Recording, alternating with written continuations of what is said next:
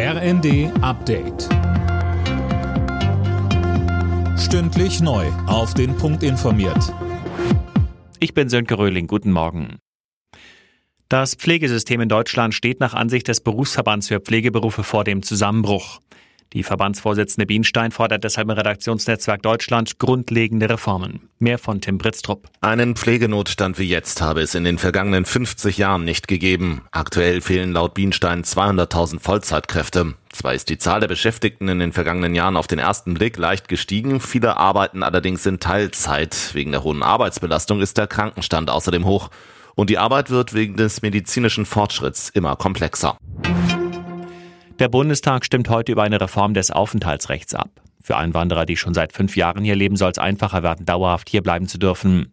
Scharfe Kritik kommt vom Deutschen Landkreistag und vom Städtetag.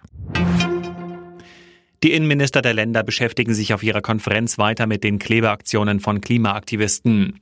Bayerns Innenminister Hermann hält es für indiskutabel, wie die sogenannte letzte Generation vorgeht. Er sagt im ZDF. Wenn man die Freiheit anderer Menschen dabei krass beschränkt, wenn man gefährliche, lebensgefährliche Situationen darauf beschwört, dann hat das auch mit Friedlichkeit wohlgemerkt überhaupt nichts mehr zu tun. Die äh, Aktivisten erreichen dadurch nur mehr Hass und Aggression in der Gesellschaft und keine Zustimmung zu ihren Anliegen. Nächster Tiefpunkt für die deutsche Fußballnationalmannschaft. Bei der WM ist wieder nach der Gruppenphase Schluss. Ein 4 zu 2 gegen die ebenfalls ausgeschiedenen Costa Ricaner reichte nicht mehr, weil Japan parallel mit 2 zu 1 gegen Spanien gewann. Im Achtelfinale spielen die Japaner jetzt gegen Kroatien, die Spanier gegen Marokko. Schon 2018 war Deutschland in der Vorrunde rausgeflogen.